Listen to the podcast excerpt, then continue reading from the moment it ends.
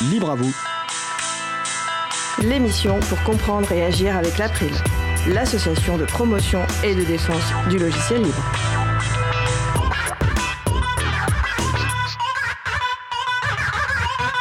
Bonjour à toutes, bonjour à tous dans Libre à vous. C'est le moment que vous avez choisi pour vous offrir 1h30 d'informations et d'échanges sur les libertés informatiques et également de la musique libre. Première émission de l'année 2024, donc l'occasion de vous souhaiter une belle année et nos meilleurs voeux de santé, bonheur, succès, solidarité et liberté pour vous et vos proches. L'occasion également de remercier les personnes qui ont participé à la campagne de financement participatif de la radio Cause Commune fin 2023. Un grand merci pour votre soutien. L'objectif initial a été atteint et même un peu dépassé. Cela permet ainsi d'augmenter le, budget de la radio au-delà du minimum vital et de respirer encore un peu mieux. Cela fait également vraiment plaisir et c'est aussi un encouragement à continuer à proposer des émissions sur Radio Cause Commune, la voix des possibles. La gestion des contreparties va être organisée dans les semaines qui viennent, ne vous inquiétez pas. Passons au programme de l'émission du jour. Parcours libriste avec Anka Luka. L'occasion d'en savoir plus sur une personne très active dans le monde du logiciel libre et des données ouvertes. Ce sera le sujet principal de l'émission du jour. Avec également au programme la chronique de G sur Mickey dans le domaine public. Et aussi en fin d'émission la chronique de Jean-Christophe Becquet sur Mark Don et vous.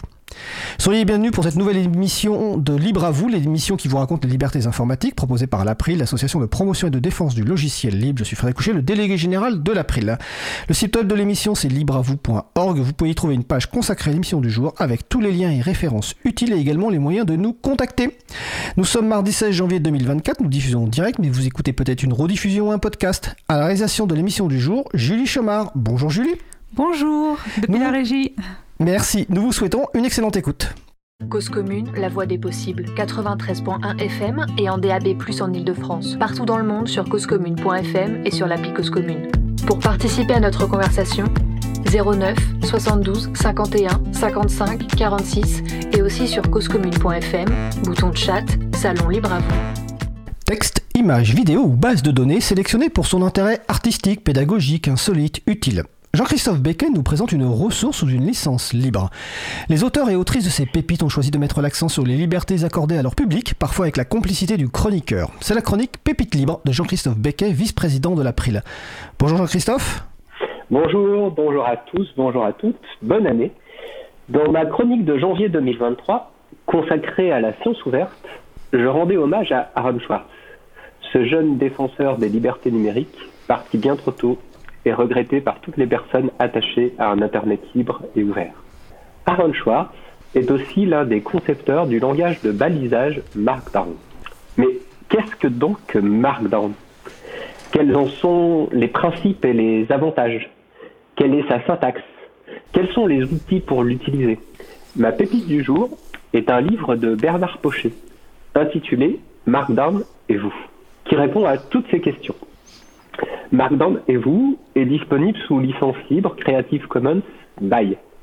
Vous pouvez donc l'utiliser sans restriction, le copier, le modifier et le redistribuer. Votre seule obligation sera de systématiquement citer le nom de Bernard Pochet. On dit aussi créditer l'auteur. Notons que le fait de partager son travail sous licence libre n'empêche absolument pas de commercialiser des exemplaires imprimés. Vous pouvez donc acheter le livre sur le site ePublish de l'Université de Liège. L'ouvrage commence par questionner nos pratiques d'écriture numérique. Il met en évidence les difficultés liées à l'utilisation du traitement de texte et montre comment l'utilisation du langage Markdown et des outils associés peut nous venir en aide pour les résoudre. Markdown est salué pour sa simplicité et donc sa facilité d'apprentissage, sa légèreté et donc sa sobriété en matière de stockage et de ressources de calcul, son ouverture et sa pérennité.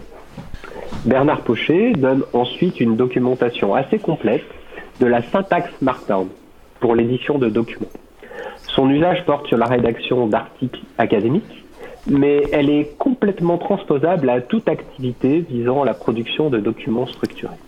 Enfin, il passe en revue les outils utilisables pour la plupart des logiciels libres, et notamment Pandoc. Ce logiciel, partagé sous licence libre GPL, est présenté comme un véritable couteau suisse de l'édition. Il permet en effet de convertir des documents d'un format de fichier à un autre. Plus de 40 formats sont supportés, parmi lesquels Open Document, HTML ou PDF, et bien sûr Markdown. La démarche consiste donc à écrire très simplement son texte source en Markdown, puis à l'exporter vers les différents formats souhaités pour une lecture sur écran ou pour l'impression. Je rejoins la vision de Bernard Fauché que des outils trop lourds et trop complexes ont envahi nos vies numériques, générant une surcharge cognitive qui nous détourne de l'essentiel. La forme prend le pas sur le fond, et cela risque de nous faire perdre de vue le message qui motivait notre écriture. Je vous partage donc l'invitation d'essayer le duo Markdown et Pandoc lors de notre prochain travail de rédaction. Cela s'applique pour un article, un livre, une prise de notes, un courrier et même le support de présentation de votre prochaine conférence. Bah écoute, merci Jean-Christophe. Donc, euh, comme d'habitude, les références utiles concernant cette chronique sont sur le site de l'émission, libravou.org slash 196, vu que c'est la 196e émission.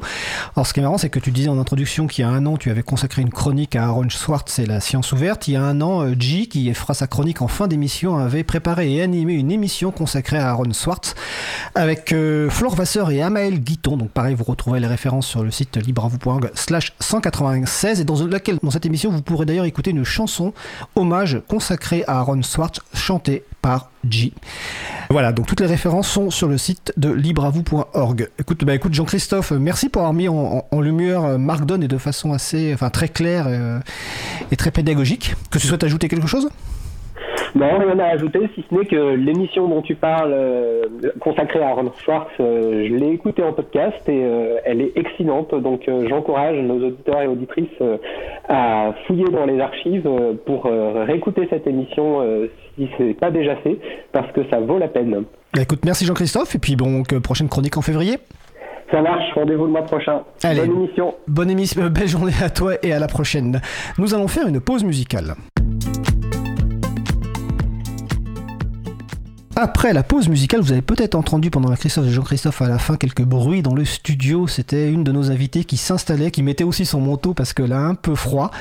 En l'occurrence Magali. En effet, après la pause musicale, nous aborderons notre sujet principal, un parcours Libris avec Anka Luka et l'interview sera gérée par Magali Garnero, la présidente de l'April. En attendant, nous allons écouter Riverside 2 par le chaos entre deux chaises. On se retrouve dans 3 minutes 40. Belle journée à l'écoute de Cause Commune, la voix des possibles.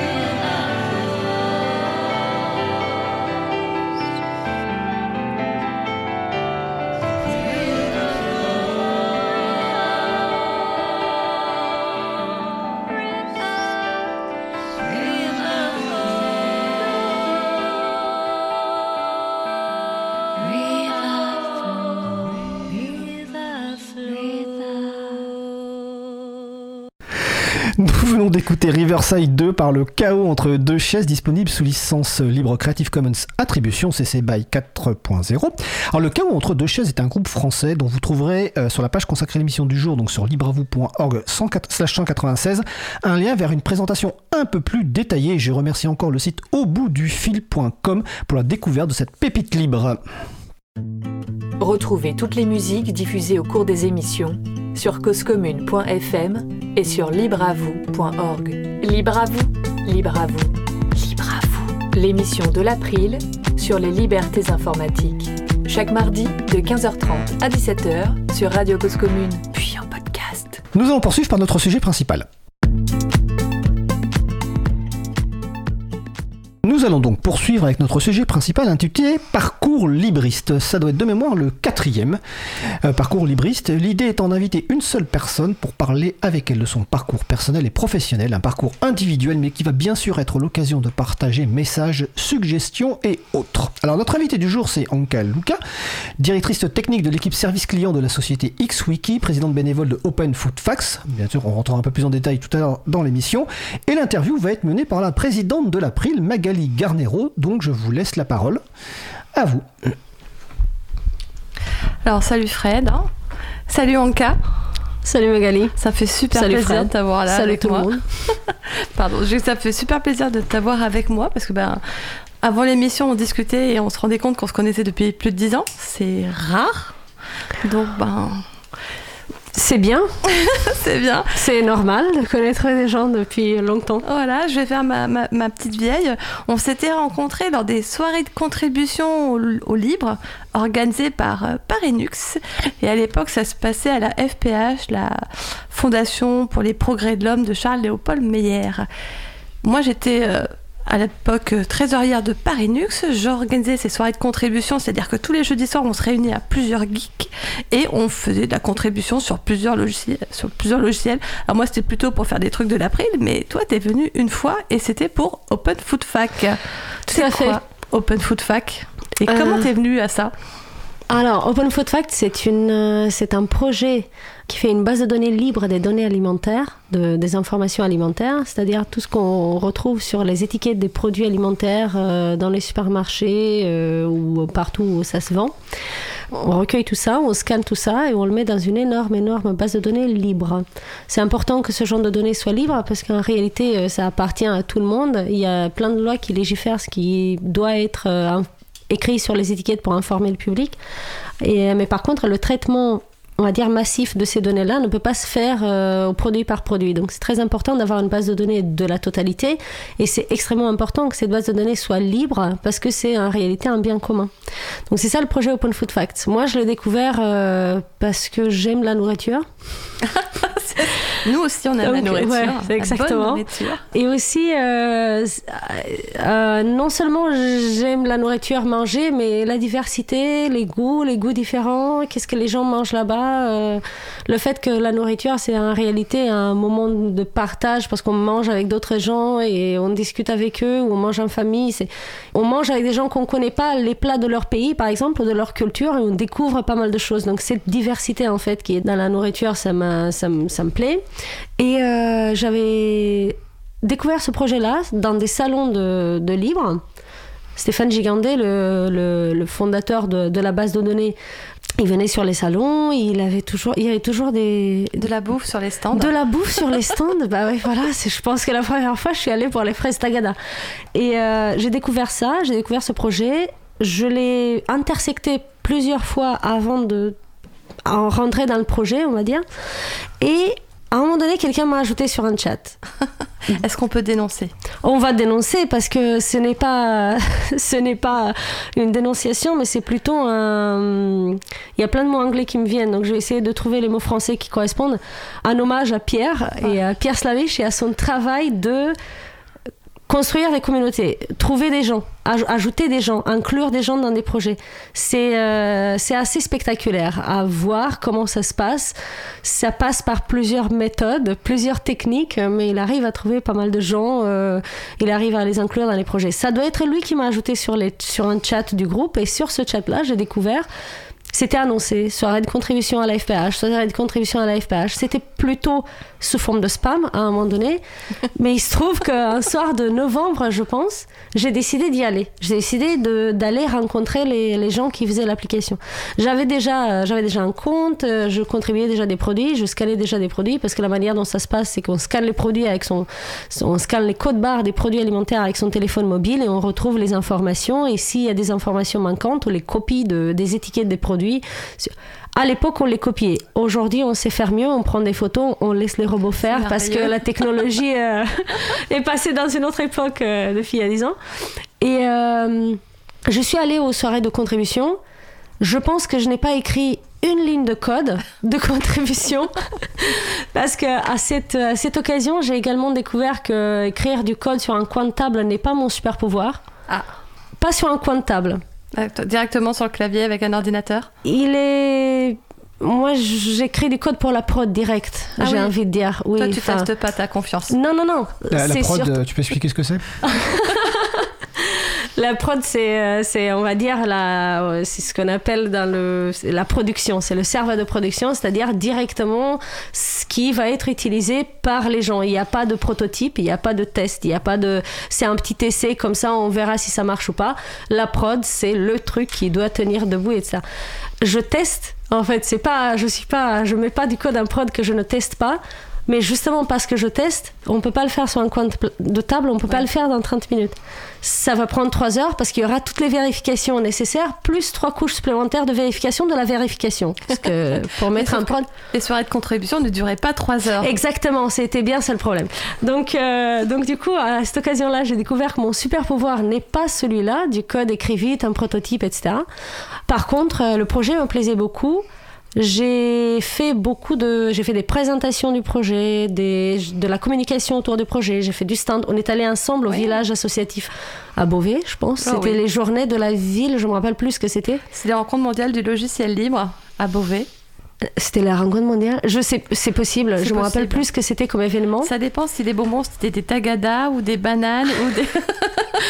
et euh, donc euh, j'ai fait beaucoup de stands, j'ai fait des présentations, j'ai fait, et je suis restée proche du projet. Et euh, voilà, je suis restée proche du projet. À la base, je voulais contribuer du code, des choses, des fonctionnalités, autres que ce que je faisais au travail. On va parler plus tard de ça potentiellement. Et c'est devenu plutôt euh, du travail, euh, enfin du travail, de l'activité, beaucoup plus communication qu'autre chose. Après, c'est vrai que pendant les soirées de contribution, on passait une heure à discuter en mangeant. Et puis ah ensuite, on passait une heure à discuter sans manger. Donc, on, passait 10 minutes à scanner tous les produits voilà, que les gens amenaient. avec des courses. on venait avec des, on venait avec des, un petit, un petit goût, un petit goûter, et on scannait tout, et après on mangeait. Ouais, ça, on mangeait avant, après. Mais bon, c'est vrai que j'ai goûté des choses assez originales, y compris des produits qui ne venaient pas de France, puisque ben, la base de données euh, est assez vaste. Je me rappelle de bonbons euh, qui étaient infects, je me rappelle de petits gâteaux avec euh, écrit sur les boîtes en langue étrangère. Enfin, c'est les... mémorable. Ok, je, on va pas nommer des pays parce qu'on va pas insulter la cuisine d'autres pays. mais, mais cette base de données, elle existe dans combien de pays? Tous les pays. C'est un projet. C'est un projet qui. Je, je, ne sais pas le nombre de produits sur, dans chaque pays, mais le principe du projet, c'est un projet international et mondial par principe. C'est-à-dire, il n'y a pas besoin de faire quelque chose de spécifique pour que ça soit applicable dans un autre pays. On scanne un produit, on dit qu'on l'a acheté là-bas et ça devient le premier produit de, de là-bas. De là-bas. Voilà. Et aujourd'hui, je pense qu'on a, il y a une carte, je me rappelle cette carte euh, qui avait sur le site avec les couleurs des pays en fonction du nombre de produits dans chaque pays. Effectivement, la France, c'était le bleu le plus foncé euh, qu'on avait, mais il y a, je pense qu'il n'y a pas d'endroit blanc. Peut-être la Corée du Nord uniquement. Je ne sais pas si quelqu'un a scanné des choses de la Corée du Nord. Je ne sais pas s'il y a un truc à scanner. Si ça se trouve, ils n'ont pas de code barre. Je ne sais pas comment ah, ça marche. On ne sait pas. Donc, bah, mm. si quelqu'un sait, qu'il n'hésite pas à nous le dire euh, sur le chat euh, de l'émission. Comme ça, on pourra apporter cette information à tout le monde. Mais euh, tu dis que tu faisais pas de code, que tu faisais beaucoup de communication, mais j'ai cru voir dernièrement que tu faisais plus que de la communication, que tu avais un poste assez enviable. Oui, il s'est passé des choses entre-temps. Entre-temps, et d'ailleurs c'est assez beau comme histoire, entre-temps, le projet Open Food Facts a eu des... Euh, c'est une association loi 1901, donc pour euh, raconter un peu la structure juridique. Et on a eu des financements On a eu des, des, projets financés, des sous pour financer ce, le développement de ce projet qui, à la base, au début, était complètement 100% bénévole. Il y avait zéro revenu. Tout ce qui était collecté était collecté par euh, les contributeurs, qui installaient l'application, qui scannaient des produits et qui remplissaient la base de données de produits d'Open Food Fact. Et euh, on a eu des financements, donc on avait un peu de budget. Et euh, une des premières questions qu'on s'est posées, c'était d'essayer de avoir une équipe permanente, mais plutôt dans le sens de rémunérer les gens qui passaient déjà tout leur temps à faire ça. Parce qu'il y avait déjà des gens dans le projet qui n'avaient pas vraiment d'autres activités ou qui avaient une peu d'autres activités en dehors de Point Food Facts, donc qui passaient beaucoup de leur temps journalier à travailler pour ce projet ou à mettre leur énergie dans ce projet et qui n'étaient pas rémunérés par le projet. Et on s'est dit, bah, ça reste quand même un peu fragile, ce genre de choses, parce que si jamais ces gens-là ont besoin de manger comme tout le monde, ils vont devoir prendre un job, ils vont avoir moins de temps, etc. Donc si on peut les rémunérer pour créer un commun, ce qui fait partie de mes convictions, pour moi, il n'y a pas de commun, il n'y a pas d'open source, il n'y a pas de libre qui peut se matérialiser de, de l'air clair en fait ça ne peut pas marcher c'est pas soutenable c'est pas il y a beaucoup de risques qui sont associés au fait qu'on laisse les communs être produits par des gens qui font ça dans leur temps libre. D'accord. Et alors, du coup, vous avez embauché des salariés? Du coup, on, euh, on s'est posé la question d'avoir une équipe permanente et euh, dans les statuts de l'association, les, euh, le président ne peut pas être rémunéré. D'accord. Et donc, Stéphane, il a dû laisser son poste de président. Le prochain sur la liste, qui était bien placé parce que très actif dans l'association à l'époque, qui est Pierre, il était aussi sur la liste des embauchables, donc lui non plus, président, et donc il y avait besoin d'un président, et je me suis présentée aux élections, et euh, je suis présidente d'Open Food Facts depuis Là, je me rappelle vraiment pas. Ça doit être 2000, 2018, 2017, non 2018. Avant le Covid.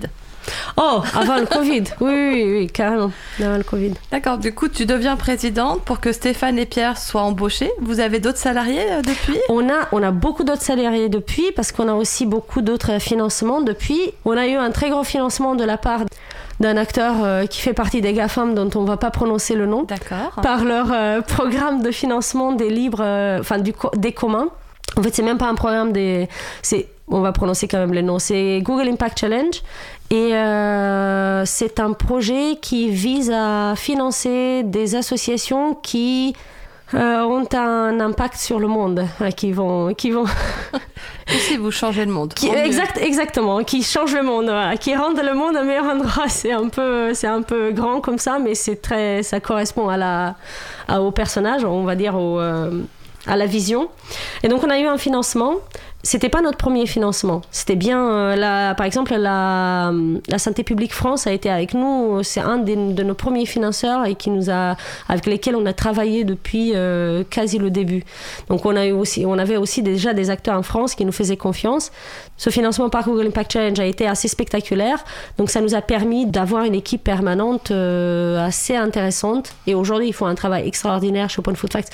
Je dis ils font parce que je suis présidente, mais que ça soit très très clair à part signer des papiers, je ne, je moi, je ne bosse pas. C'est les permanents qui font la plupart du travail. Et donc, tout ce que vous voyez comme euh, les permanents et les contributeurs. Donc, tout ce que vous voyez comme, euh, comme résultat sur Open Food Facts, c'est le travail des permanents d'un côté et des contributeurs euh, bénévoles qui contribuent de la data dans leur temps libre et qui corrigent de la data et qui... la data De la donnée. La donnée, ok. Pardon. Alors je précise, je vais faire un peu de bruit, je vais me lever pour mettre le chauffage en fait. Ah, tu vois, toi aussi, t'as froid parce qu'ils se moquaient de nous. Que le directeur d'antenne de la radio me, me rappelle qu'on peut allumer le chauffage. voilà, je précise que certaines personnes ont froid, donc, donc, je vais faire un peu de bruit pour allumer le chauffage. Voilà, non mais c'est vrai que moi je suis avec le manteau, l'écharpe et tout, donc euh, c'est cool qu'il y ait du chauffage. Alors, est-ce que tu aurais une idée du nombre d'employés et de contributeurs, contributrices qui, euh, qui participent à ce projet? Non, j'ai pas préparé le sujet, je suis désolée. En, termes d'employés, je pense qu'on doit être à peut-être euh, par les 7, 8, 10, par là, quelque chose comme ça. Il y a des CDI, il y a des CDD. Euh, on essaie de, voir comment on transforme euh, euh, tout, ça en CDI, de préférence. voilà, c'est un sujet. Le financement d'un tel projet, c'est un sujet, et c'est d'ailleurs c'est un des sujets qui moi m'intéresse beaucoup le, financement du libre, de l'open source et des communs. C'est quelque chose qui, c'est une sorte de justice dans le monde qui doit être restaurée Mhm. par, euh, ou je sais pas, de mettre de l'ordre dans, dans, dans, dans les choses et dans les valeurs du monde qui doit être euh, faite par le, par le financement des libres et des communs. Ouais, je, on va peut-être parler plus tard. C'est le fait que l'open source soit gratuit ou que le libre soit gratuit, c'est une C'est indispensable. c'est peut-être indispensable, mais c'est aussi un piège. Parce que la gratuité veut dire que potentiellement, euh, on, ne, on ne reconnaît pas le fait qu'il y a des gens qui bossent pour faire ça, pour rendre ça possible. Donc, de mon point de vue, comme il y a des gens qui travaillent pour rendre ça possible, si on dit que ces gens-là vont travailler dans leur temps libre pour rendre ça possible parce qu'ils sont pas rémunérés, parce que c'est gratuit, Ça enlève de la valeur. euh, ça à enlève la valeur, ça enlève fondamentalement la valeur de ces choses-là et de ce travail-là. Et pourtant, ce travail-là, il est probablement bien plus. Il y, a, y a bien plus de valeur dans ce travail-là que dans un, dans un travail très, très, très rémunéré euh, qui n'est pas libre et qui n'est pas. ou qui est dans un autre contexte. Donc pour moi, c'est pour ça que c'est important d'établir cette relation entre le financement et le résultat, et le résultat qui est le code libre, qu'il y- qu'il y a une chaîne entre les deux et que cette chaîne fonctionne pour justement reconnaître la valeur de, la- de, la, de ce qui est produit. La valeur du travail, en fait. La valeur, de, oui, du... hmm, c'est philosophique, du travail ou de ce qui est produit? C'est-à-dire que est-ce qu'on qui est regarde... produit, vu que travail, ça vient de souffrir. Oh, effectivement, ce qui est produit. Euh, c'est une bonne question. C'est-à-dire si les gens mettent de l'énergie, mais ils n'arrivent pas à un résultat euh, touchable ou euh, voilà, où ils mettent de l'énergie dans une exploration d'une nouvelle idée qui ne mène nulle part, est-ce que cette énergie-là mérite rémunération ou pas? Vu qu'il n'y a pas de résultat. Probablement oui. Parce qu'il y a, il y a quand même un résultat quelque part. Il y a un effort, il y a une énergie, il y a quelqu'un qui a mis euh, qui a mis son être euh, au service de produire, enfin d'essayer de produire quelque chose. Et alors, comment ça se fait? Parce que c'est une question que je me pose souvent. Toi, jeune femme, dans les années 2010, tu viens dans cette communauté euh, libriste pour rencontrer les gens d'Open Food Fac. Qu'est-ce que tu avais comme bagage scolaire, diplôme et compagnie pour avoir ce courage-là? Ou est-ce Ah, le courage Ouh Euh, Alors, donc moi je viens de Roumanie, à la base, je suis roumaine. D'ailleurs, j'aime bien dire que je suis roumaine plutôt que je viens de Roumanie. Ouais. Parce que euh, moi je considère que je suis roumaine ou française ou autre chose à partir du moment où euh, j'ai pas besoin qu'on m'explique la culture de ce pays-là D'accord. la culture et la société. Donc moi, j'ai vécu jusqu'à mes 26 ans en Roumanie, donc j'ai besoin qu'on m'explique rien du tout. Je comprends, je sais, j'ai les références, j'ai les blagues, j'ai la langue, j'ai tout ça. Et euh, là-bas, donc j'ai fait toutes mes études.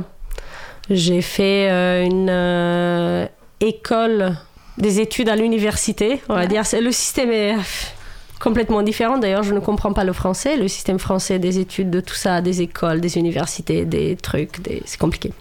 Donc j'ai j'ai fait des études d'informatique à l'université en Roumanie. Trois ans de... Non, quatre ans. Moi, j'ai fait quatre ans. Parce que c'était pas aligné avec le système européen. Donc j'ai fait 4 plus 2 plus deux années de master.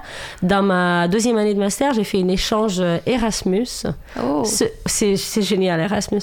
Donc, j'ai fait un échange Erasmus à l'Université de Strasbourg. Donc, j'ai eu contact avec, euh, avec la France. Mais même avant ça, j'avais euh, commencé à travailler pour une boîte française. On va peut-être parler de ça après. D'accord. J'avais commencé à travailler pour une boîte française, donc j'avais des contacts avec la culture française. J'ai fait un échange Erasmus à Strasbourg. J'ai fini mes études en Roumanie. J'ai fait, euh, comment on appelle ça? J'étais assistante pour les travaux pratiques à l'université en Roumanie, dans, dans ma fac, Ok. sur les sujets de technologie web. Donc mes études, c'est des études d'informatique. C'est pas, euh, c'est une informatique très euh, logicielle et théorique. Nous, on n'a jamais soudé deux, deux circuits ensemble. C'est, on n'a jamais eu Pas ce de genre de- matériel, donc. pas de matériel du tout. On a fait plutôt maths et algo- maths algorithmique euh, logiciel. D'accord. Donc, tu développes des logiciels, tu maintiens des logiciels, tu pour, pour les noobs, euh, les, les- pour, dire, pour les gens qui ne connaissent rien en informatique, tu fais quoi exactement avec en- Je suis développeuse à la base. Donc mon métier, développes. moi, je développe des logiciels et après euh, de ce métier-là, euh, on évolue dans différentes directions en fonction de son travail, de son poste, de la situation et de ce que ça nous plaît finalement. Donc aujourd'hui, ce que je fais, mon métier aujourd'hui, c'est architecte de solutions chez XWiki SAS. D'accord. Architecte de solutions, c'est euh, plutôt, On va peut-être parler après, parce que c'est un peu après la pause musique. Je sais pas dans combien de temps tu veux lancer la pause musique. Tout mais, dépend euh, si vous voulez une pause ou pas musique. En on fait. veut une pause musique. D'accord. Vous avez encore 5-6 minutes? D'accord. Bon bah du coup on parlera de XWiki après et je reviens sur Open Food Fac. Est-ce que vos employés continuent à biper des codes barres ou à photographier des, des paquets de produits alimentaires ou Les, euh, les employés et les contributeurs également. C'est Oui. on bip, on photographie, on fait toutes ces choses-là. Et aujourd'hui, euh, depuis quelques années, on a aussi cette on a, on a créé une plateforme producteur par laquelle les producteurs de, de l'alimentaire puissent venir contribuer leurs données. Parce qu'eux, ils ont déjà les données. Oui. Ça, la liste d'ingrédients de tous les produits qui sont produits par, euh, par une marque de je sais pas, une marque de jambon par exemple, euh, eux ils ont leur liste. Et euh, on a voulu mettre en place, et on a mis en place d'ailleurs, c'était, une, c'était un financement de projet par un de nos, nos partenaires. Je me demande si c'était pas Santé publique France, mais j'espère que je ne me trompe pas. Pour construire cette plateforme producteur sur laquelle les producteurs peuvent venir et contribuer direct leur base de données. Donc on a réussi à convaincre les producteurs à venir contribuer à une base de données libre C'est génial ça. c'est génial. C'est-à-dire que le projet Open Food Facts a quand même, pas uniquement le projet Open Food Facts, mais il y a d'autres projets dont je vais pas prononcer le nom, mais il y a d'autres projets qui ont contribué à ce changement du regard sur l'alimentation. Et nous, on a insisté, on a toujours tenu à ce côté libre et à ce côté la donnée, à ce côté fact finalement. C'est-à-dire la donnée, on peut faire plein de choses avec. Ce qui est important, c'est de l'avoir. Et de l'avoir en libre avec le droit de l'utiliser et le droit de faire des choses avec. Et c'est ça qu'on a construit. On- il y a eu plein de changements qui sont liés à toutes, ces discussions autour de l'alimentation qu'on a eues dans les dernières dix années. Et Open Food Facts a contribué à ça, a contribué à ce changement de, de, de regard, surtout par le libre et la donnée appartient à tous. On a tous le droit de l'utiliser. Il faut qu'elle existe sous une forme qui permet à tout le monde de l'utiliser. Et les producteurs, ils viennent et contribuent, ils enrichissent la base de données. Du coup, est-ce que vous savez combien de personnes utilisent votre base de données libre?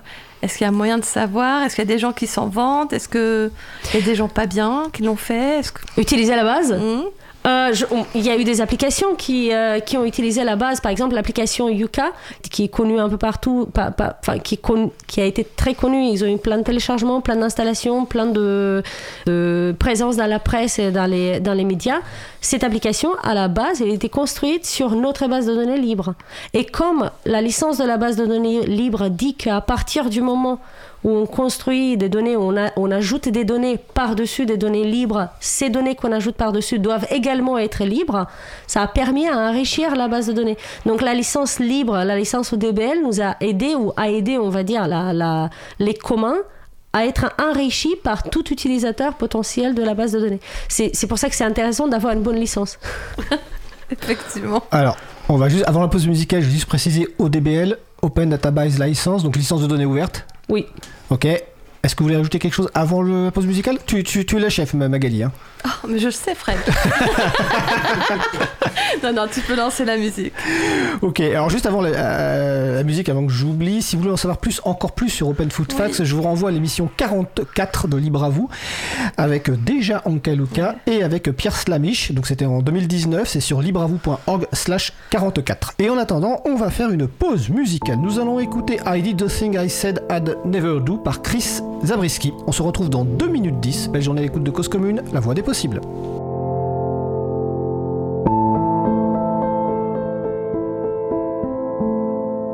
Cause commune 93.1.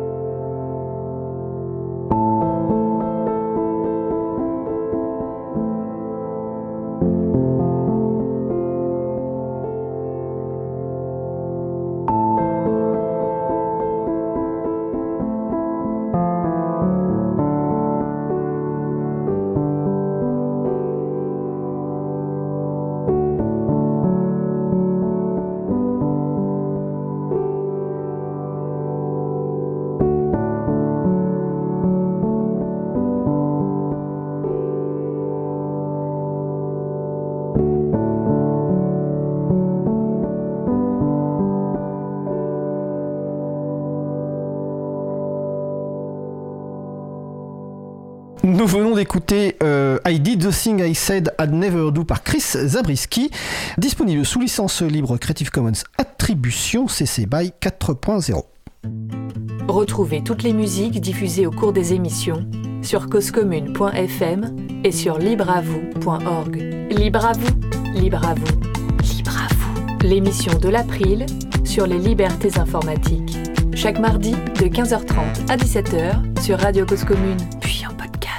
Alors nous allons poursuivre notre sujet principal, donc euh, toujours avec euh, Anka Luca, directrice technique de l'équipe service client de la société XWiki, présidente bénévole de Open Food Facts qui a été bien abordée avant la pause musicale, interview menée par la présidente de l'April Magali Garnero. Alors du coup, on revient à toi. Donc tout à l'heure, tu as dit que tu faisais Erasmus en France. Erasmus à Strasbourg. Ouais, mais que tu avais déjà travaillé pour XWiki. Oui, donc à la fin de mes études euh, en Roumanie, pas tout à fait à la fin de mes études, à la fin de mes études de licence en Roumanie. XWiki et SAS connaissaient des gens. XWiki et SAS existait déjà depuis 2003, qui est une société qui fournit des services et édite le logiciel libre XWiki, que vous pouvez retrouver sur xwiki.org si vous voulez voir de quoi on parle et qu'est-ce que c'est. On va peut-être euh, on va peut-être raconter ça un peu aussi. Donc, il y avait déjà, la société existait déjà. Et par, le, par euh, un programme d'échange euh, sur open source qui est le Google Summer of Code organisé par Google, les gens de, de France qui faisaient ce logiciel ont rencontré des gens en Roumanie, des étudiants qui se trouvent qui étaient mes profs euh, à l'université. Enfin, des étudiants, c'était pareil, c'était des étudiants en master qui faisaient les TP, qui étaient assistantes de travaux pratiques à l'université. Et donc, euh, étonné par la qualité et le prix bas de ces personnes-là, les dirigeants de la, de, la, de la société en France, enfin les dirigeants, le dirigeant, parce qu'il n'y avait pas grand monde en France non plus, Tu, peux deux, même trois donner son, personnes. tu peux même donner son nom là, peux déjà dans l'émission. Je, euh. peux donner son nom, Ludovic Dupost. Il, euh, il dit bah, c'est super intéressant. Est-ce que vous avez d'autres copains comme vous qui sont méga compétents et pas chers? Et, euh, et donc, euh, XWiki Roumanie est né d'une opportunité en fait. C'est, euh, je le dis toujours, c'est très important de comprendre que XWiki n'a pas cherché à ouvrir une filiale en Roumanie. C'était une sorte de chance, une sorte de, de, de rencontre comme ça euh, à travers les pays par euh, l'internet. qui a fait que XWiki SAS a ouvert un petit bureau en Roumanie de 3-4 Ouais. personnes. Et ces 3-4 personnes, c'était tes profs ou? C'était moi, toi Ok. deux collègues et euh, mon prof de TP. Donc tu commences à travailler pour Donc je commence à en travailler Roumanie. pour XWiki en Roumanie. Mon premier travail. J'ai choisi ce travail-là, il y avait d'autres offres. Ouais. Euh, j'ai choisi ce travail-là parce que c'était open source, c'était vraiment exotique, ça n'existait pas. Et je pense que même aujourd'hui, ça n'existait pas. C'est, euh, on nous a parlé d'open source à l'université, on savait ce que c'était, on- c'était très intéressant. Et euh, le fait de pouvoir faire de l'open source et être payé pour ça, c'est, euh, c'est quand particulier. même euh, étonnant. Alors vous inquiétez pas, on, entend des bruits bizarres, sinon on Et sait pas d'où ça vient en fait. Et euh, en plus de ça, c'était une plateforme web qui était pareil, quelque chose d'exotique. Moi là, je parle de 2008. En Roumanie, il n'y avait pas vraiment d'application. Enfin, pour nos internet. pour nos auditeurs plus jeunes, Ah. tout ne se passait pas dans le navigateur en 2008. tout ne se passait pas sur Internet en 2008. Donc il y avait toujours des logiciels classiques, des choses comme ça. Il y avait donc une application web, donc qui n'est pas un site de présentation où on montre, on met trois images et quatre textes. C'était extrêmement rare. Donc tout ce qui était travail dans le, dans le web en Roumanie, c'était plutôt pour faire de, de l'agence web, de la présentation, des images, des, des textes, etc. Donc faire une application web, c'était quelque chose d'extraordinaire. Moi, ça m'a, moi, j'étais plutôt euh, dans ce côté-là de la technologie euh, informatique, le web, ça me plaisait beaucoup. Je voulais faire ça. Donc faire une application et qu'en plus elle soit open source. C'était vraiment extraordinaire. Donc, quand on m'a proposé ça, j'ai dit bah, forcément, je vais faire ça. Je, ça m'intéresse même pas ce qu'il y a d'autre comme offre. Je veux faire ça. Et surtout que c'était, il y avait mes, euh, mes, mes profs de, de TP qui étaient des personnes qu'on appréciait beaucoup. Donc, ça a aidé aussi à, à faire ça. La structure en Roumanie a pris un certain moment à se, à se créer du point de vue légal. Donc on a eu, je pense, deux mois de travail euh, sans salaire, un truc comme ça. Ah, vous étiez vraiment pas cher en fait. on était vraiment, vraiment, vraiment, euh, on va dire, bon marché. La Roumanie a changé beaucoup depuis. C'est... euh, a changé beaucoup depuis. À, à l'époque, on n'était même pas en Europe. C'était en 2007. J'ai commencé à travailler pour XWiki en Roumanie. C'était même pas en Europe. C'est entré en Europe en 2008. Et deux mois plus tard, moi, je suis partie à Strasbourg. Ou non, je me trompe peut-être. J'ai entré en Europe en 2007. Mais voilà, très, très proche, très près après ce très près de ce moment, moi, je suis partie euh, faire mon Erasmus à Strasbourg et euh, rencontrer mes collègues de XWiki France et, euh, et toutes ces choses-là. Alors du coup, tu pars sur Strasbourg, tu t'installes sur Strasbourg pour tes études, et après, à la fin de tes études, tu obtiens un diplôme? C'était un semestre de mon master. Donc j'ai mon, j'ai mon diplôme de, de master en système distribué en Roumanie. Et ensuite, euh, je donne des TP euh, aux étudiants à l'université. J'apprends beaucoup de choses sur la pédagogie. Enfin, je... Ah oui, forcément, il faut que tu encadres des petits jeunes.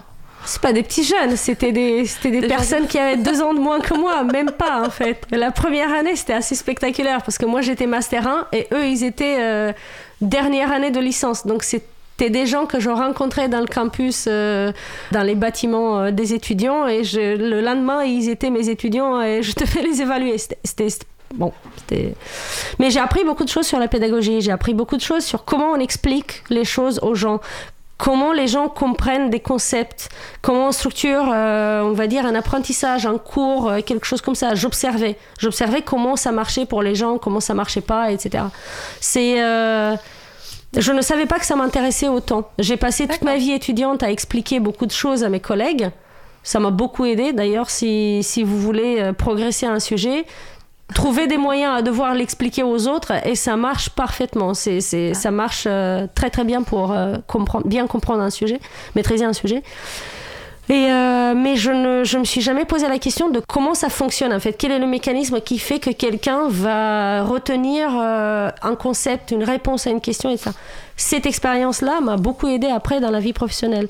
Quand je me suis retrouvée à devoir encadrer des, des juniors, ça aide beaucoup de ça aide à avoir cette réflexion à comprendre comment on explique les choses et que ça marche pour les gens donc je finis mon master et un an après euh, ou deux ans après je me rappelle plus j'ai déménagé en France. J'ai décidé de déménager en France pour euh, des raisons personnelles on va dire ça comme ça. Ok. pour l'amour. Ah. La meilleure raison qui est euh, que j'ai nié beaucoup de temps dans ma tête, je me suis dit mais non, faut pas que ça soit pour l'amour, faut que ça soit pour d'autres choses parce que ce n'est pas sustainable. Parce que l'amour vient. C'est quoi sustainable? Oh boy. euh, Bon, comment on dit sustainable? Soutenable. Soutenable. Voilà. C'est pas. Ouais, pardon. C'est pas soutenable. C'est pas. euh, parce que euh, il faut être réaliste et il faut savoir que l'amour vient et passe, passe, passe et vient et vient et passe. Ouais. Il se trouve que c'est pas passé, donc c'est trop bien. C'est bien Mais Ça euh, continue encore. Ouais, mais euh, je ne voulais pas que ça soit pour ça, donc je me suis dit, bah, c'est bien. Et aussi, j'ai trouvé que la société française et ses valeurs et la manière dont ça marche, dont, dont les gens fonctionnent, dont ça marche pas à la société, mais dont les gens fonctionnent, les gens euh, très individuellement, pas en tant que. Parce qu'en tant que société, ça m'intéresse plus ou moins. C'est. Mais comment les gens interagissent les uns avec les autres, c'est très important parce que ça, ça fait partie de la vie, c'est le quotidien de la vie, c'est ce qui donne ou pas le bonheur, enfin c'est ce qui crée le bonheur d'une certaine manière. Et euh, la manière dont ça fonctionnait en France, ça me, ça me correspondait d'une certaine manière. Je me rappelle, j'avais un copain qui avait déménagé à... Parce qu'il y a beaucoup de gens qui déménagent à l'étranger de Roumanie. Ouais. Je pense que c'est le deuxième pays après la Syrie et les autres, ils sont en guerre, les pauvres. Nous, on n'a aucune guerre. Je- on se casse de notre pays. Voilà. C'est triste, mais c'est comme ça. Euh, donc il y a plein de gens qui déménagent. J'ai un- J'avais un copain qui avait déménagé en Angleterre. Lui, il a toujours été. euh, Enfin, tout le monde qui a appris cette nouvelle, tous nos copains qui ont appris ce- cette nouvelle, se sont dit ça lui correspond parfaitement. C'est une culture. Lui, il est comme ça. Lui, il est british, il est britannique. Il boit du thé. oui, voilà. Par exemple, il buvait du thé ou des choses comme ça. Et, euh, et, Et moi, c'est la France qui te correspondait? c'est exactement ça. C'est euh, moi, c'est en, en me faisant cette réflexion, je me suis dit, bah moi, la France, ça me correspond. Ça, ça correspond à comment je suis, à la, à comment je suis. Et du coup, as pu... donc tu bosses pour XWiki. Tu y fais quoi exactement? Puisque là, tu... a priori, tu dois faire du code. Je Ne fais fais du pas code. sur un coin de table. Alors, pas sur un coin de table. Donc ça c'est donc euh, pour XWiki aujourd'hui, je suis architecte de solutions. Architecte de solutions chez nous, c'est donc XWiki, c'est un faut expliquer cette partie-là. XWiki c'est un logiciel libre fait des, qui, qui c'est un logiciel qui permet de faire des wikis, donc des bases de connaissances, de partage de connaissances. Un peu comme Wikipédia. Un peu comme Wikipédia, mais c'est un autre logiciel. Et XWiki, donc les fonctionnalités d'XWiki sont orientées pour une utilisation en entreprise, donc pour les gens dans un contexte professionnel. Si Wikipédia, c'est un peu pour des contributeurs geeks euh, qui peuvent utiliser, je sais pas, qui peuvent utiliser une syntaxe, ou si les wikis à la base, c'était pour les gens geeks qui pouvaient utiliser une syntaxe pour euh, décorer le, le texte ou des choses comme ça. Euh, XWiki, c'est un logiciel qui est destiné à des utilisateurs qui ne sont pas du tout techniques et que l'idée, c'est que tout le monde vienne et contribue des données et constitue une base de connaissances des gens qui travaillent ensemble, d'entreprise ou d'une équipe, d'une entreprise, des choses comme ça, pour justement euh, capitaliser ces connaissances et euh, profiter de la valeur de l'intelligence commune qui est l'intelligence d'une équipe de gens qui travaillent ensemble. Et euh, on fait ce logiciel libre qui permet de faire ce genre de base de connaissances, mais il y a beaucoup de gens qui veulent mettre en place ce genre de base de connaissances dans leur entreprise, mais qui n'arrivent pas à maîtriser le logiciel tout seul. Donc, qui doivent, euh, euh, qui veulent faire quelques personnalisations, quelques adaptations, quelques la mise en place euh, sur l'infrastructure technologique de leur entreprise, enfin, toutes ces choses-là. Et ils ont besoin d'aide pour ça. Donc soit ils forment quelqu'un en interne, soit ils font appel à euh, une équipe d'experts qui savent faire ça. Il se trouve que euh, chez XWiki SAS, il y a plein d'experts qui savent faire ça. ça tombe bien. Donc plusieurs dimensions. Moi, je suis sur la dimension accompagnement à la mise en place, donc architecte de solution, c'est-à-dire il y a un client à un moment donné qui a des besoins qui veut faire des choses, qui a une vision de comment ça doit se passer, le partage de connaissances dans son entreprise. Il vient, il le raconte à l'expert. Pardon, il vient, il signe un contrat, il paye de l'argent, il le raconte à un expert. Il te le raconte à toi, donc Il me le raconte à moi, et moi, je, je ponds. C'est ça le mot que j'utilise. C'est exactement ça. Je, ma responsabilité, c'est de trouver une solution qui répond à son besoin. Donc il y a l'écoute, il y a donc l'écoute du besoin, la compréhension du besoin, la l'architecture. c'est pour ça qu'on appelle ça architecte de solution, parce que l'idée c'est de trouver les composantes techniques qui vont donner une réponse aux besoins. D'accord. Donc finalement l'objectif c'est de répondre aux besoins par tous les moyens possibles. Donc trouver des composants techniques qui vont permettre de faire donc assemblage des composants techniques. S'il y a un bout de code qui n'existe pas, donc s'il y a une fonctionnalité qui n'existe pas, on va l'écrire le bout de code, on va coder la, la, partie qui manque. On va donc toutes ces choses là, tout ça en intégrant dans le euh, en intégrant tout ça en bonne relation avec le logiciel libre qui est édité par, euh, par XWiki SAS, qui est donc le logiciel XWiki. Ces solutions, on va les, on va les construire par-dessus d'XWiki. Et l'idée, c'est de rapatrier toutes les bonnes idées sur le produit. Ça de faire avancer le produit à la, à la fois par le financement, qu'on apporte, parce qu'on produit, donc, comme je disais, ici, un contrat et ça, à la, à la, fois par le financement, mais aussi par notre expérience et par ce qu'on voit et ce qu'on qu'on constate de la, du problème de partage de connaissances à l'entreprise. Du coup, j'en conclus que le produit s'améliore au fur et à mesure que vous avez des nouveaux clients qui vont avoir des spécialités différentes. On a aussi nos propres... intégrés au, au, dire, au, logiciel de base On a aussi nos propres idées. Les idées des clients ne sont pas intégrées directement à la. non, c'est pas ça l'idée. On les transfère pas direct en fait. C'est euh, nos clients nous permettent d'observer ce qui est nécessaire et comment on l'utilise, etc.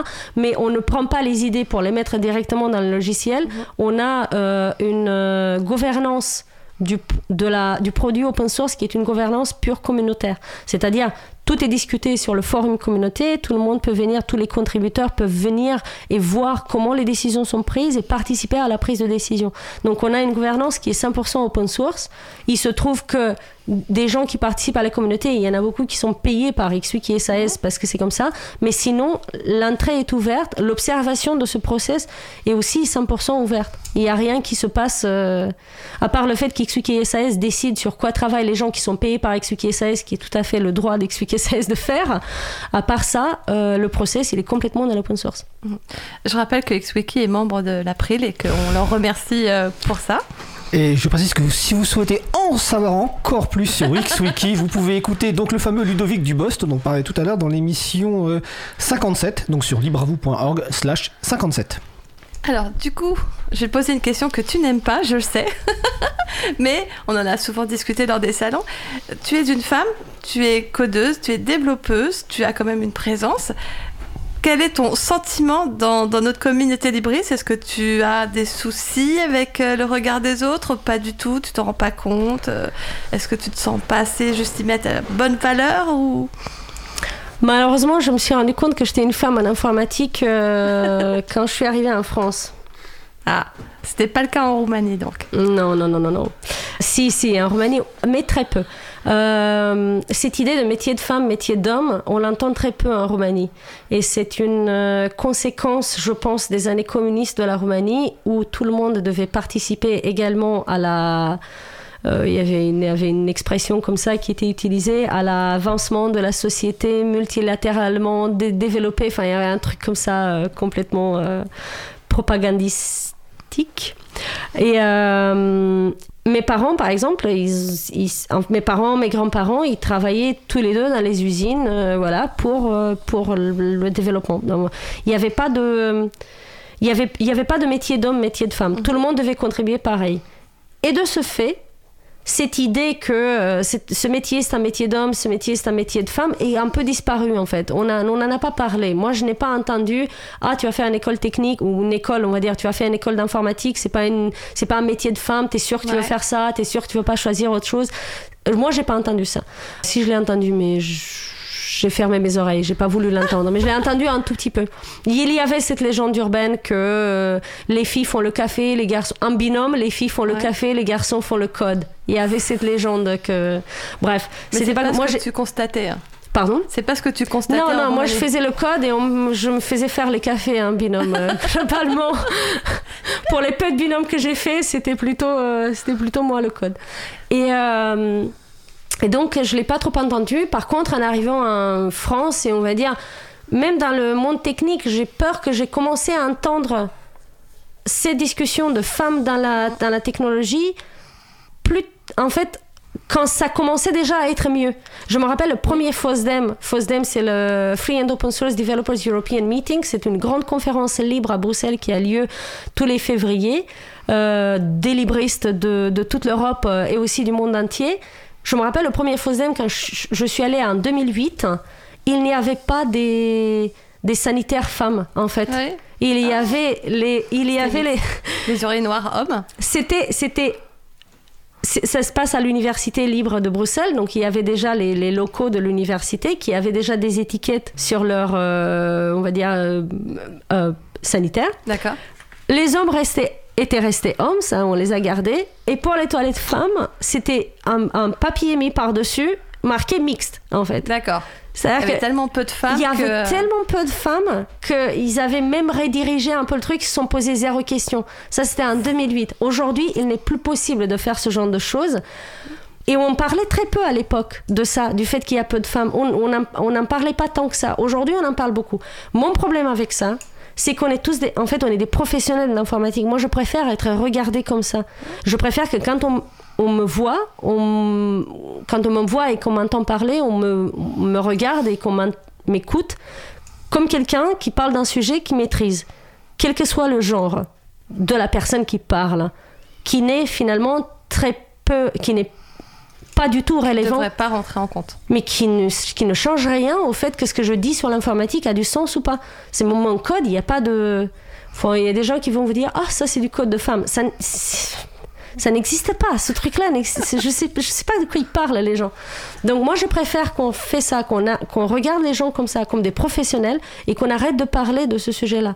Moi, ça me gêne beaucoup en conférence aujourd'hui, si je propose des sujets et que je suis ac- acceptée pour parler, j'ai toujours une voix au fond de ma tête qui se demande T'es sûr que tu parles parce que les gens ont envie d'écouter ce que tu dis ou, ou tu, tu es là pour parler, pour augmenter le nombre de femmes du programme parce qu'ils ont besoin de remplir des quotas Et c'est très mal. C'est extrêmement mal. C'est Ça pas te met mal à l'aise? c'est pas que ça me met mal à l'aise, mais ça. Si moi j'ai ce doute, les gens qui voient des femmes au programme ont ce doute également. Se disent est-ce qu'elle est là? Parce qu'elle va dire un truc intéressant? Pas de moi, mais de qui que ce soit d'autre. Oui, Est-ce qu'elle est, est là parce qu'elle a quelque chose d'intéressant à dire ou est-ce qu'elle est là parce qu'on a rempli des quotas? Donc on va pas aller la voir parce que peut-être qu'elle va juste dire rien d'intéressant parce qu'elle est là pour remplir des quotas. Et c'est pas bien de faire ça. Et surtout pour la pour la je pense que Mais je me trompe peut-être, parce qu'il y, a quand même des avantages de la discrimination euh, positive, mais je pense que ce serait peut-être plus intéressant de, de, ne pas parler de genre du tout. De dire, en fait, quel que soit ton, ton genre, ne nous intéresse pas. dans un sens comme dans l'autre. Alors, petite question, est-ce que tu serais en faveur, par exemple, parce qu'aujourd'hui, sur les appels en conférence, en général, on remplit une bio avec nom, prénom, bio. Est-ce que tu suggères de faire des appels à conférence quelque part euh, anonymes Où il n'y a que le sujet qui est présenté, même si c'est difficile de faire euh, de rester anonyme si je viens présenter au, XWiki par exemple. Il y a une difficulté à ça qui est que moi je comprends tout à fait que les gens qui sélectionnent des, euh, des conférenciers pour des conférences ont besoin de avoir une idée de la mmh. capacité de cette personne à présenter des choses en public.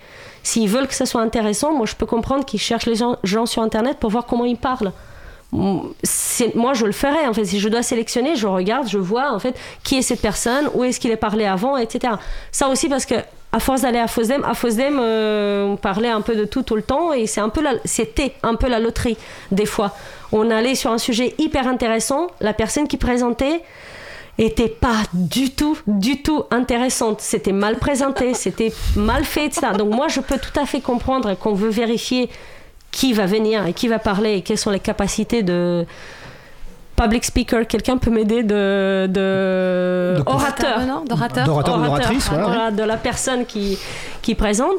Voilà. Donc non, pas forcément. Je veux juste qu'on arrête de parler de ça. C'est pas que, en fait, c'est pas par l'anonymisation qu'on va arrêter de parler du, du sujet. En fait, il faut juste le sortir de sa tête, se dire, ce n'est pas relevant, ça nous intéresse pas les, le genre des gens. Arrêtez de regarder quelqu'un et essayer de, de et voir d'abord le genre de la personne. Il y a pas plein de choses intéressantes sur les gens et surtout euh, il y a beaucoup de gens qui, qui ne s'identifient pas de manière, on va dire, euh, pardon? Il y a des gens qui ne s'identifient pas de façon binaire. Voilà, donc c'est déjà c'est absolument une horreur absolue pour ces gens-là qu'on essaie de les regarder et de dire mais c'est quoi le genre de cette personne? Moi je m'identifie de manière binaire donc je, mais mais ça me gêne quand même qu'on me regarde et qu'on on essaie de voir quel est mon genre et quel et on essaie de mettre une étiquette des a priori des trucs et des idées et des penser dans ma tête à base du genre qu'on a identifié en me regardant. Alors, on a eu cette conversation à Toulouse cette année. Oui. Parce que c'est vrai qu'il euh, y avait le Capitole du Libre et que l'année dernière, cet événement avait été euh, fauché par euh, des participantes, comme quoi il n'y avait pas d'oratrice en nombre suffisant.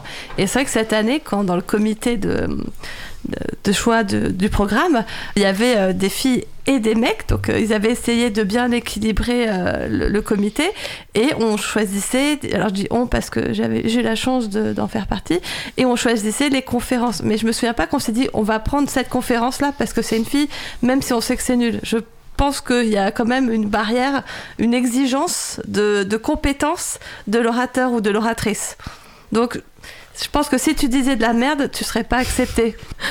voilà, euh. je ne sais pas ça pour te rassurer, je te dis juste que bah, les gens qui font un programme, ils veulent quand même un bon programme et pas un programme. Euh, oui, c'est vrai que c'est vrai que ce que je suis en train de dire, ça manque légèrement de respect pour les gens qui font les programmes.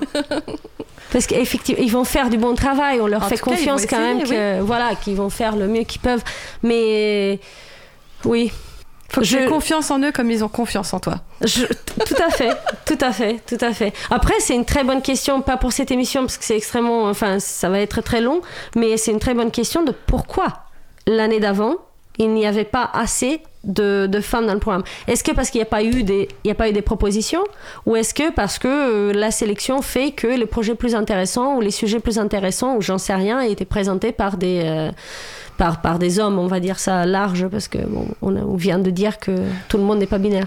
Après, il y avait, à l'époque, il y avait aussi un, petit souci, c'est que par exemple, alors j'ai pas la réponse par rapport aux questions que tu te poses, mais sur, euh, il y avait par exemple des intervenants qui, avaient eu trois ou quatre slots d'intervention.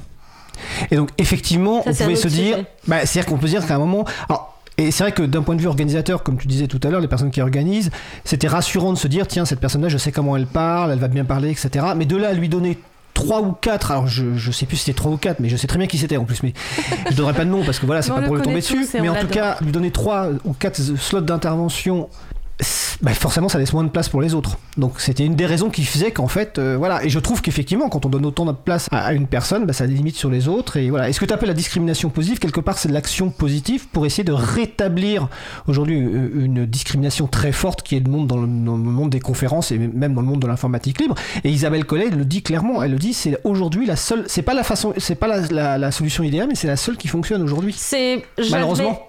je- j'admets que je n'ai pas du tout de compétence à dire si si c'est la meilleure solution ou pas. Personnellement, je préfère que les gens ne voient pas mon genre, mais oui, ça passe peut-être par ça, ça passe peut-être par, euh, par alors la j'ai- diversité. Alors j'ai une question là-dessus. Alors, récemment, je discutais avec une intervenante qui a vraiment beaucoup l'habitude d'intervenir et qui me disait qu'encore récemment, elle, elle pouvait se faire démonter en conférence par des hommes. Euh, J'étais très étonné. Moi, ça m'est jamais arrivé. D'accord, ok, c'était ma question, si ça t'était Non. déjà arrivé, d'accord. Ou bien, si ça m'est arrivé, c'est euh, je, je ne l'ai pas vu comme ça. Parce que tu m'as posé tout à l'heure la question à la pause de, de est-ce que j'ai jamais souffert dans mon métier du fait que je suis femme. J'ai souffert des choses dans mon métier. Enfin, souffert, c'est c'est c'est vite dit parce que c'est pas de la. Il y a de la vraie souffrance dans, le- dans le monde. C'est pas dans le métier d'informatique, que ça soit très très clair. C'est une Non, mais c'est des souffrances différentes. Si tu... Ouais. C'est ta souffrance à toi, donc si, si. La frustration, d'humiliation. Voilà, de la frustration. Non, d'humiliation, non. Je Non. pense que j'ai jamais, non, j'ai jamais vécu ça. enfin. Mais fr- frustration, oui, ou des choses comme ça. J'ai vécu de la frustration ou des, des trucs. Après, euh, est-ce que c'est parce que je suis femme? J'en sais rien. Probablement non, en fait. Parce que tout le monde vit des choses désagréables. Après, ça dépend où est-ce qu'on veut les, à quoi on veut les attribuer. Ce que je disais euh, à un moment donné euh, à des amis qui sont venus roumains en France et qui ont commencé à créer discrimination euh, à base de nationalité partout. Ah, ils me discriminent parce que je suis roumain. Ah, ils me regardent comme ça parce que je suis roumain. Parce qu'il y a aussi une réputation qui n'est pas extrêmement favorable. Il y a au moins, au moins il y a 5 ans, il y avait une réputation. 10 Oh, toujours aujourd'hui. hein. Dans certains. Enfin, je veux dire, on va pas il n'y a, a pas la méga réputation, c'est pas une super réputation. Voilà, donc euh, j'avais des gens qui créaient à la dis- des copains qui, qui créaient à la discrimination. Et moi, je me suis rendu compte à ce moment-là que moi, j'ai pas vécu euh, une seconde de discrimination. Et je me suis dit, bah, ça dépend comment tu regardes les choses. Il, sera- il y aura des choses, il va se passer des choses. Après, si tu, si tu regardes, si tu cherches la discrimination, tu vas voir la discrimination, que ce soit à base de genre ou à base de nationalité ou à base de culture. Si tu ne la cherches pas, tu la verras pas. C'est euh, un peu. euh, c'est un, un biais cognitif, j'ai oublié le nom, qui explique ce, ce phénomène-là. D'accord, donc on peut se mettre des œillères pour ne pas voir la discrimination? C'est pas des œillères, c'est que. On ne sait pas si elle y est ou pas. D'accord. Moi, je je, je Toi, peux tu pas savoir. doute Moi, je peux pas savoir ce qui est dans la tête de quelqu'un d'autre. Un collègue homme qui ne m'écoute pas quand je lui parle. C'est c'est le biais de confirmation. C'est oui, c'est- oui, je pense. Ou euh, oui, un collègue homme qui ne m'écoute pas quand je lui parle. Il m'écoute pas quand je lui parle parce que nos méthodes de travail ne fonctionnent pas, ou parce que je suis femme. Je ne peux pas savoir. Je suis pas dans sa tête. Et d'ailleurs, ça se trouve, même lui, il le sait pas. parce que des fois, parce que des fois, il y a des, choses qui, viennent de, la culture, de l'éducation. On se pose pas trop de questions sur nos propres billets, par exemple. Mais et ça, moi, je peux pas le savoir. Et si je veux me dire dans ma tête, c'est parce que je suis femme, je vais me dire, ah, ouais, il y a la discrimination partout. Si je veux me dire dans ma tête, faut que je comprenne à quoi réagit cette personne-là et comment faut que je pose la, question comment il faut que j'explique le problème pour que ça correspond à, à à, sa méthode de fonctionner et qui m'écoute et qui voilà et qui me suit et j'en sais rien, je vais me poser cette question là et je vais et je vais chercher dans cette direction là et pas dans la direction de je suis femme de toute manière il va jamais m'écouter. D'accord, donc c'est un point de vue. Tu vas pas, tu vas pas imaginer ce qui se passe dans la tête de l'autre. Tu vas essayer de trouver une euh, solution pour qu'il t'écoute. On ne, peut- on ne peut Voilà. pas savoir. De toute manière, on ne peut- ça c'est une vérité, on ne peut pas savoir ce qui est dans la tête de l'autre. On peut savoir ce qu'on s'imagine qui est dans la tête de l'autre, il faut pas s'imaginer la discrimination. Si on s'imagine la discrimination, il y a de la discrimination partout. S'il y en a pas, il y en a pas et on cherche d'autres moyens. Ça marche aussi avec le complot, là, ce que tu viens de dire. Ça, ça ressemble, oui, ça marche beaucoup avec le complot, tout à fait. Est-ce que du coup, tu voudrais nous dire autre chose sur ta vie de libriste? Oh. Sur, euh, sur ma vie de, de libriste, cette chose-là, la, la vie dans une entreprise, euh, la vie dans l'informatique qui fait du libre et l'expérience dans la, dans le financement du libre et dans le... Moi, ça m'a beaucoup appris et je me suis rendu compte que euh, par rapport à mes aînées étudiantes où euh, dès que je voyais une mention d'argent sur la page d'un projet open source, je criais scandale. ah, mais non, c'est pas des vrais. Ceux-là, c'est les, c'est les... Oh et tout ça. Parce que je ne comprenais pas, parce que personne m'avait expliqué euh, comment ça marchait. En fait, euh, globalement, le- l'amalgame le, plus facile, c'est libre égal gratuit. Et on fait beaucoup, enfin voilà, il- on, on parle beaucoup, on fait beaucoup ce raccourci-là. C'est le raccourci que j'avais quand j'étais étudiante. On m'avait expliqué la licence, mais la licence est compliquée et assez, euh, technique. Et donc le fait que je l'ai vécu dans, ma vie professionnelle chez XWiki, ça m'a, ça m'a très vite appris comment ça marche vraiment. C'est-à-dire les boutons sur les pages des projets open source, les boutons euh, donnez-nous des sous avec des sommes dessus, ça avait beaucoup beaucoup plus de sens tout d'un coup. Faut cliquer. Il faut faut, cliquer. cliquer. il faut cliquer. en même temps, c'est ce qui est compliqué, c'est quand on est étudiant, le bouton, ce bouton-là ne s'adresse pas vraiment aux étudiants. Ce bouton-là, il s'adresse aux gens qui ont des budgets qui peuvent Mhm. dépenser et qui C'est-à-dire les parents des étudiants alors. Les Euh, grands-parents des étudiants? Non, les parents des étudiants qui sont cadres euh, dans des grosses entreprises qui construisent toute leur infrastructure euh, euh, numérique à base de briques libres et qui ne contribuent pas ni un rond ni une ligne de code à ces, à ces projets libres. D'accord. On va dire, on va dire à ces gens-là. Donc en tant qu'étudiant, effectivement, on n'a pas 5, enfin, 5 euros à donner à un projet libre ou des choses comme ça. Surtout en Roumanie. Et donc, ça m'a appris beaucoup sur ça, sur le financement euh, du libre, sur comment ça fonctionne. Ça m'a convaincu que la création du code libre et open source doit s'inscrire dans une économie, quelle que soit cette économie, que ce soit l'économie classique euh, qu'on connaît ou des économies alternatives ou des manières de fonctionner alternatives, mais doit s'inscrire dans une dynamique qui permet aux gens de vivre de ça. Donc on revient à ça, on revient au fait que si on met de l'énergie pour produire quelque chose dans le monde, on a tout à fait le droit de, vivre de ça, et c'est d'ailleurs beaucoup plus intéressant pour l'humanité en général qu'on puisse vivre de ça que le fait qu'on le fasse dans son temps libre. Pour moi, c'est ça le- comment dire la grande valeur, on va dire, de cette expérience que j'ai dans le libre, c'est d'imaginer le monde comme ça. De, de dire, voilà, j'ai envie de vivre dans un monde qui fonctionne comme ça. Où chacun peut contribuer à sa manière, soit en donnant de l'argent, soit en donnant du temps, soit en donnant du code. Et vivre, et si on fait du code, et si on fait des projets, on vit de ça, on peut vivre de ça. On peut vivre de sa passion de donc de sa passion de faire du code ou de maintenir un projet. Oui, On et bien. surtout, surtout ensemble, parce qu'il y a aussi une partie de. Quand on parle de ces contributions et quand on parle de, de vivre de ça, c'est pas forcément par l'argent, ça peut passer par. euh, un autre code libre. Moi, je fais une brique libre pour faire ça. Quelqu'un d'autre fait une brique libre pour faire autre chose.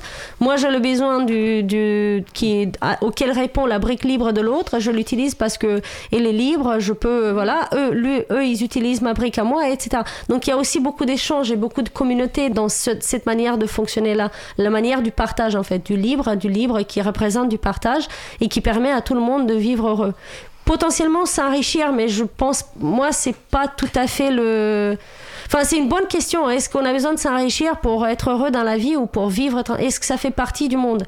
Alors, Pour certains, oui. Pas moi, hein, parce que moi je suis Non, pas mais riche. voilà, pour certains, oui. Après, euh, C'est pas ça qui contribue au bonheur. je sais pas, pour, pour certains, peut-être oui. Moi, je vais pas dire euh, t'as pas le droit d'exister si tu veux t'enrichir. Euh, Tout le monde a le droit de. Voilà. C'est euh, s'enrichir dans le respect de l'autre, j'ai envie de dire. Si on peut s'enrichir dans le respect de l'autre, c'est génial. C'est pas mal. Du coup, nous, on va, on va s'arrêter là, puis on va sûrement continuer à discuter après. Mais euh, Vous aviez encore 2-3 minutes si vous vouliez. hein, euh, si vous aviez est-ce que euh, tu as autre chose à soit dire une dernière question, soit un message à faire passer. euh, je ne Un sais pas. petit hein. message à faire passer? Ah, c'est une, un petit message à faire passer. C'est, Petit. euh, je sais pas, j'ai pas préparé de message à faire passer. Alors moi j'en ai un si vous voulez. Vous pouvez donner euh, à l'April, hein, mais vous pouvez aussi adhérer à l'April. hein, J'en profite. hein. Je prends ma casquette de présidente. En tout cas pour ceux qui ne le sont pas encore, n'hésitez pas. Fred? Non, je sais pas. En cas.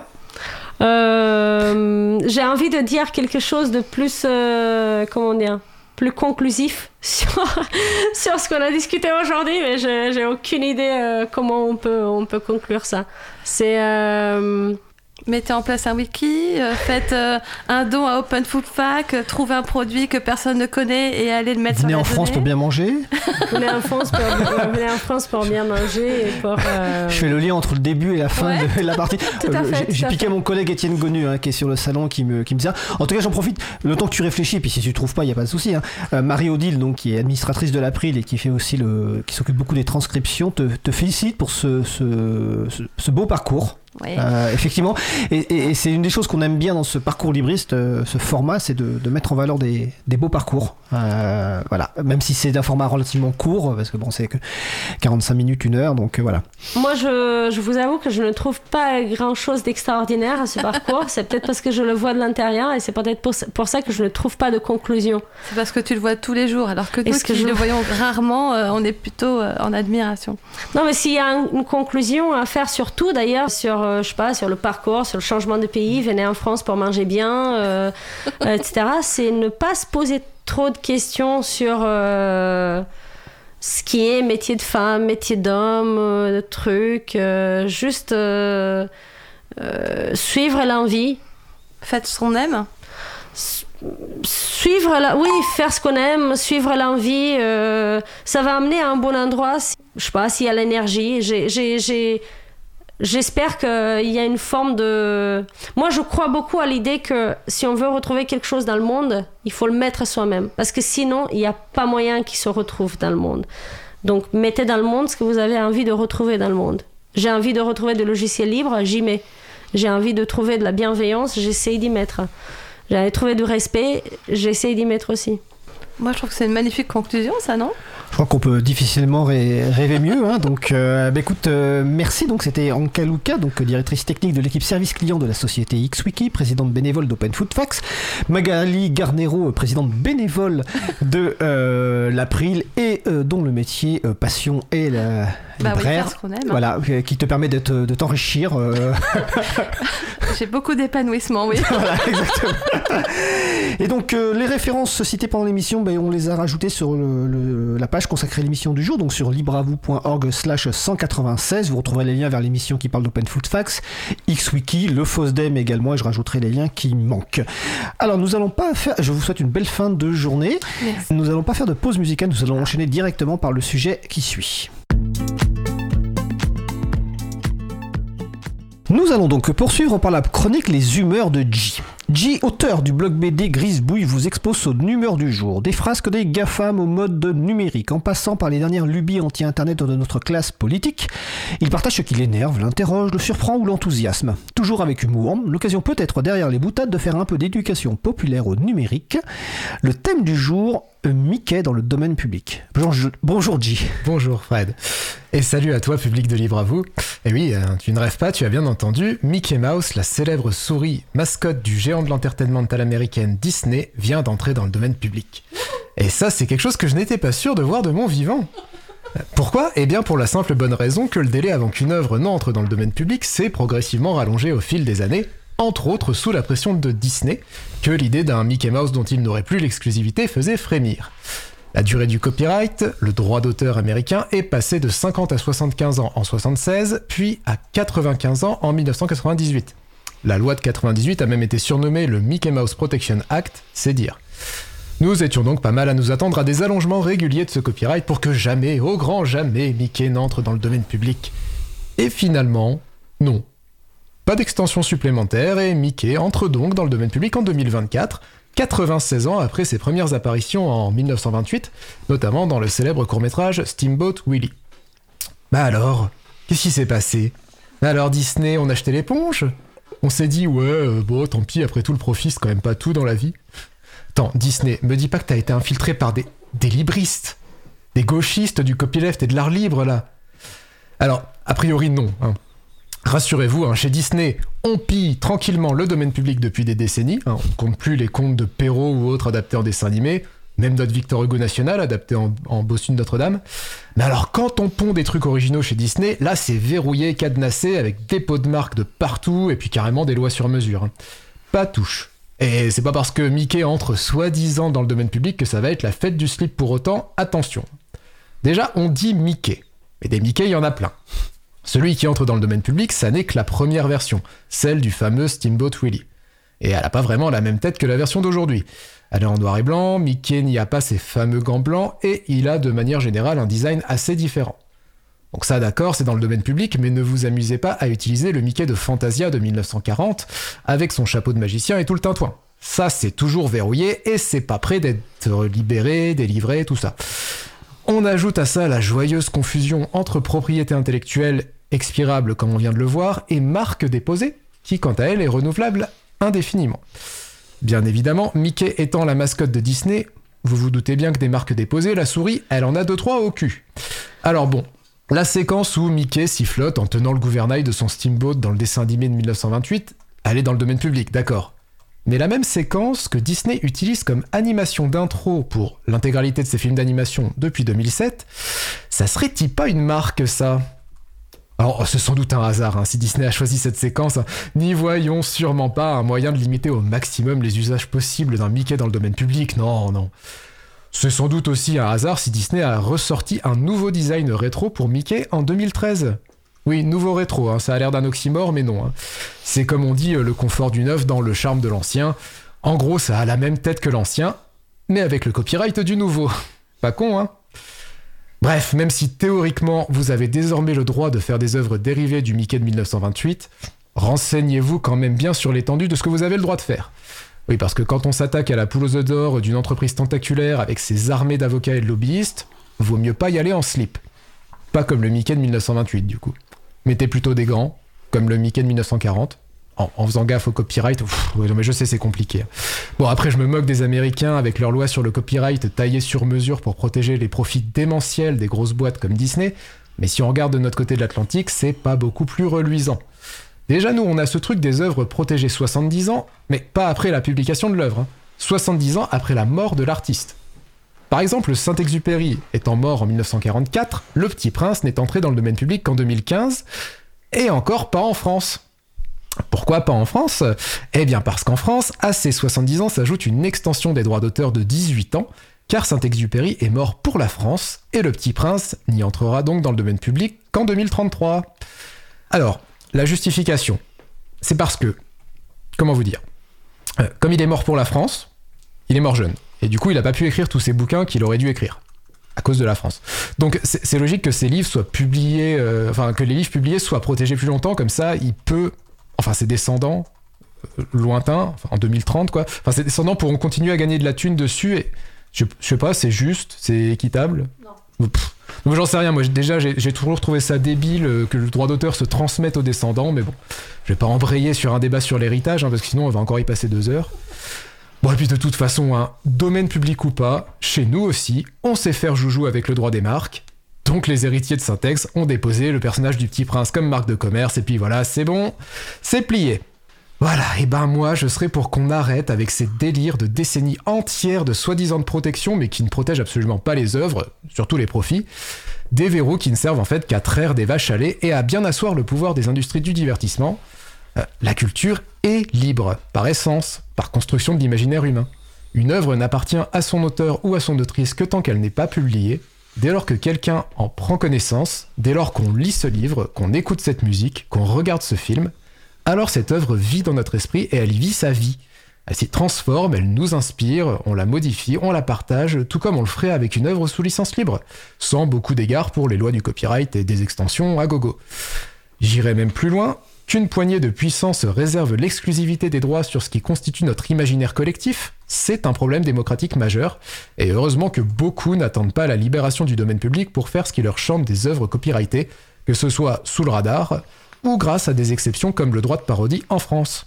Ouais, reconnaissons qu'on a aussi des trucs bien dans notre droit d'auteur à nous, et le droit de parodie en fait partie. Pour conclure, je vous rappelle que contrairement à la majorité des émissions de radio, Libre à vous est une émission sous licence libre. Vous n'aurez donc pas à attendre 70 ans après ma mort pour faire absolument ce que vous voulez de cette chronique, la remixer, la partager, la vendre même si ça vous chante. Euh, au passage, si vous trouvez des, acheteurs, je veux bien leur nom parce que ça m'intéresse.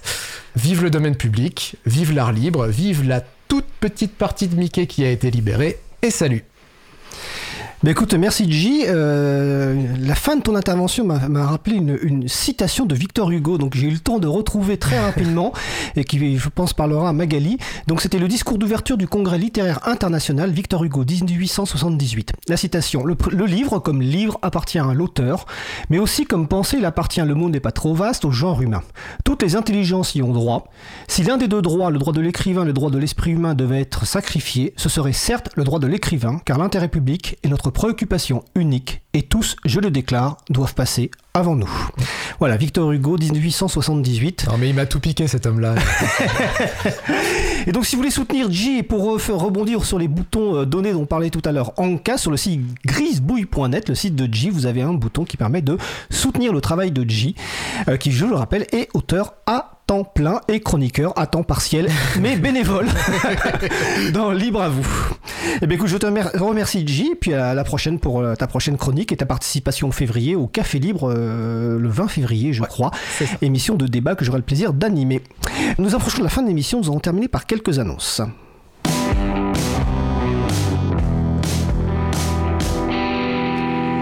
Alors, Scribus est un logiciel libre de publication assisté par ordinateur selon Wikipédia dont on a parlé tout à l'heure. Il permet de créer des présentations animées et interactives, des formulaires PDF, des dépliants, des plaquettes, des livres et des magazines et tout type de documents destinés à être imprimés ou à être visualisés sous forme numérique. Et une nouvelle version de Scribus est disponible, la version 1.6. Sur la page consacrée à l'émission du jour, libravou.org slash 196, vous trouverez en lien une description des nouveautés de cette version. Nous avons déjà parlé dans l'émission de Next Cloud, logiciel libre de site d'hébergement de fichiers et plateforme de collaboration, et eh bien nos camarades de, de Wazux organisent à Beauvais le samedi 20 janvier 2024 de 9h30 à 12h une, euh, un séminaire, non, un atelier de, de découverte de Nextcloud. En Suisse, les septièmes rencontres hivernales du Libre auront lieu du vendredi 26 janvier au dimanche 28 janvier 2004 à Saint-Sergue avec des conférences et des ateliers. Et je vous rappelle que tous les événements libristes, vous les trouvez sur le site de l'excellent agenda du libre.org.